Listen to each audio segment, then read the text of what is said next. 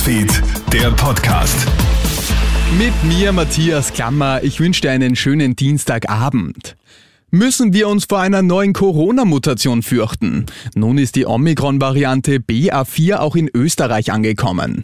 Inzwischen sind hierzulande bereits 30 Fälle bestätigt. BA4 gilt als Treiber der derzeit steigenden fünften Infektionswelle in Südafrika.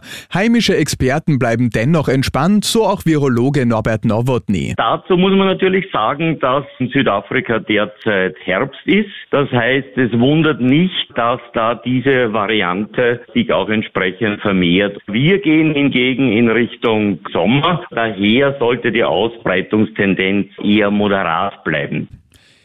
Die Lebensmittelversorgung in Österreich ist gesichert. Diese gute Nachricht hat heute Landwirtschaftsministerin Elisabeth Köstinger bekannt gegeben.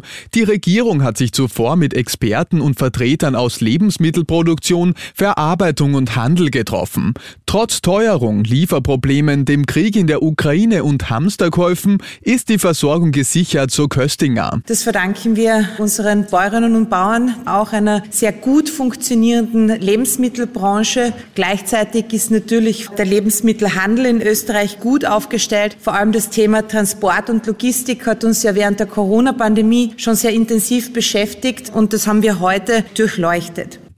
In Russland sorgt nun eine mysteriöse Brandserie für viele Fragen. Immer öfters gehen jetzt in Russland Munitionslager, Waffenfabriken und Treibstofflager in Flammen auf.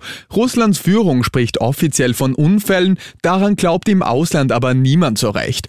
Militärstratege Gerald Kahner ist sogar davon überzeugt, dass es sich um Sabotage handelt. Und das ist für Russland ganz schön bitter. Er sagt, einerseits reduziert das logistische Potenzial der russischen Streitkräfte. Auf der anderen Seite ist das imagemäßig ein Schlag für die russische Führung. Das heißt, es gibt entweder ukrainische Kräfte, die auf russischem Territorium operieren, oder es gibt in Russland selbst Kräfte, die gegen die politische Führung agieren und gegen den Krieg sind. Wie frei können Medien bei uns arbeiten? Österreich rutscht im Ranking der Pressefreiheit immer weiter ab.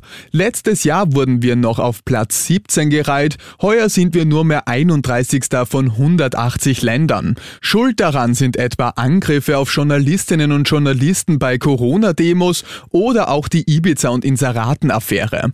Reporter ohne Grenzen Österreich spricht von einem katastrophalen Absturz, so auch der Präsident der NGO Fritz Hausjell gibt ein zweites europäisches Land, das noch mehr Plätze verloren hat. Nur dort ist ein Journalist ermordet worden, nämlich in Holland. Ähm, in Österreich ist zum Glück niemand ermordet worden, aber die Grundlage für diesen Absturz sind eine große Vielzahl an Zumutungen gegenüber Medien und Journalisten in diesem Land. Die Zentralmatura ist seit gestern im vollen Gange. Heute war dann das wohl gefürchtetste Fach dran, nämlich Mathematik. Die überwiegende Mehrheit der rund 40.000 Prüfungskandidatinnen und Prüfungskandidaten an AHS und BHS dürften die Mathematik-Zentralmatura aber gut überstanden haben. Das ergibt eine Blitzumfrage der Bundesschülervertretung unter rund 300 Prüflingen.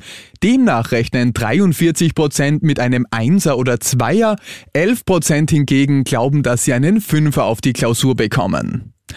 Und das war's schon wieder mit den wichtigsten Infos bis jetzt. Den nächsten Podcast und das nächste Update gibt's wieder morgen früh.